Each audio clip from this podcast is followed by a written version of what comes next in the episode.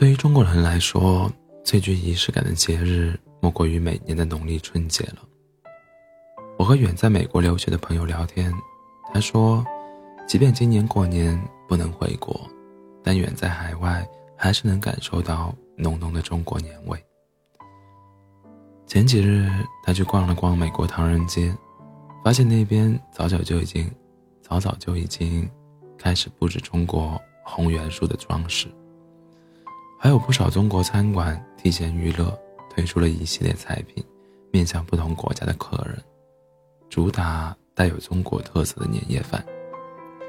我安慰朋友，在国外也要好好过年，和亲人朋友多打几个视频电话。只要心中有家，过得有仪式感，到哪儿都是过年。于我来说，每年春节时刻，如我们这般历经生活的成年人，大概更多的是在回忆中寻找儿时过年的乐趣。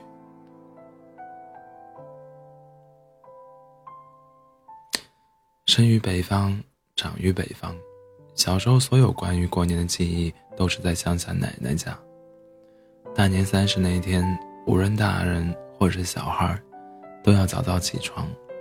北方农村每家每户都是一个大院，而在过年的这一天，又必须要进行一次大扫大扫除。屋子里面、院子外面都要认真打扫，不能有一丝一毫的马虎。接着就开始贴春联。北方农村的屋子门口要贴，大院儿门口也要贴。不仅如此，乡下每户多养家禽家畜，在不同的地方还要贴上特定的春联。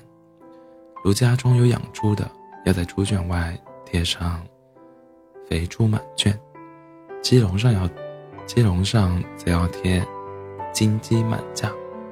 若是家中有小汽车的，就在后挡风玻璃上贴好“车行万里路”。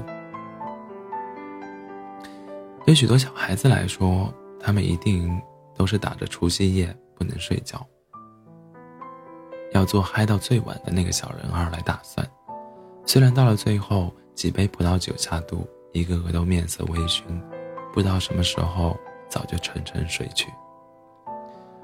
除夕夜吃饺子，在北方不是什么稀奇的事儿了。与那位远在美国留学的朋友聊天时，他甚至跟我说，饺子在很多西方国家很有名。相比于南方的汤圆，饺子已经成为了中国春节的美食名片。春节那天，北方人习惯在饺子中塞入一个五角钱硬币，谁若有幸吃到了，寓意新的一年财运亨通，发大财。如果有在北方乡下过过年的人，相信不会对我所讲述的这些感到陌生。倘若是多年再没有回过北方乡下的人，或许这段文字会给你一些怀念。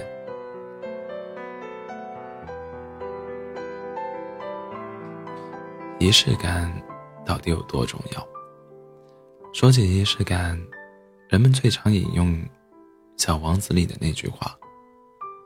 仪式感就是使某一天与其他日子不同，使某一时刻与其他时刻不同。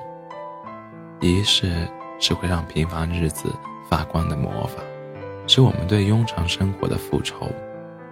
比如婚礼，很多男人会不理解女人为了一个做给别人看的仪式，去花费那么多心思和精力。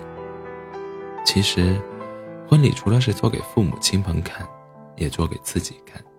当我们在婚后的一地鸡毛里甩门而出，买刀的路上，也许想起了婚礼那天他热辣诚挚的誓词，心中为之一动，就放弃买刀，转弯去买了他最爱吃的菜。当然，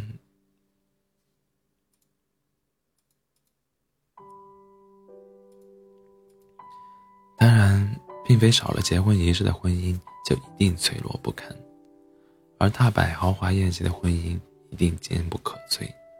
但如果条件允许，不在乎排场和花费，我们需要一个仪式，昭告天下，也告诉自己，从此刻起，新的人生开始了。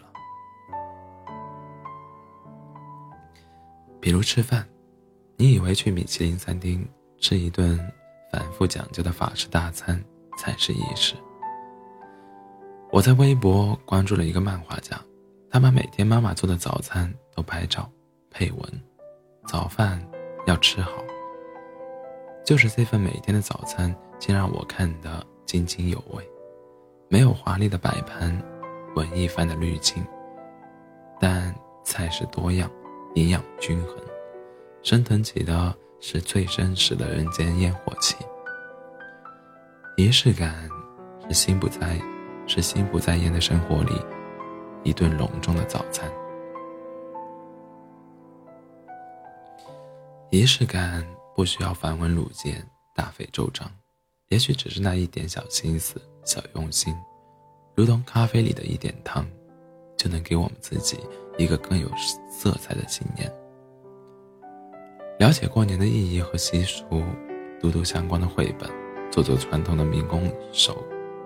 民俗手工，比如剪纸。二，拿起画笔画一张年画，即便把家里弄得到处都是颜料又怎样？快乐是无价的。三，拍一张全家福，不要只是放在电脑里，冲洗出来挂在墙上，或夹在相册里。四，参加特定节目的流程，比如从小年开始。体验糖瓜粘、扫房日、推迷、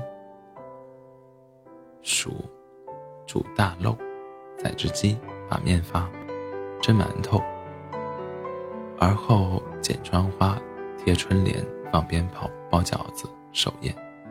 完成这些，我们就会明白，原来这就叫过年。五。做下年终总结，总结过去一年的事情，交了哪些好朋友，最开心的事情是什么，读了哪些书，认真的记录下来。六，准备一个成长日记本，每年问同样的问题，记录我们的回答，放在特定的盒子里，谁也不许看。若干年后再一起打开，估计会感动到泪奔。有人说，无论我们将来遇到怎样的风风雨雨，只要我们能找到回家的路，始终都是幸福的。而指引着我们回家的，就是这些看似琐琐碎碎，但却刻骨铭心的家庭小传统。新年的仪式感，就是要让我们能够感受到，纵使时光往复，父母依旧爱你如初。无论身处何方，家都是你的归途。这个春节，不管到没到家，不管有多少仪式，怎么能少了这顿年夜饭呢？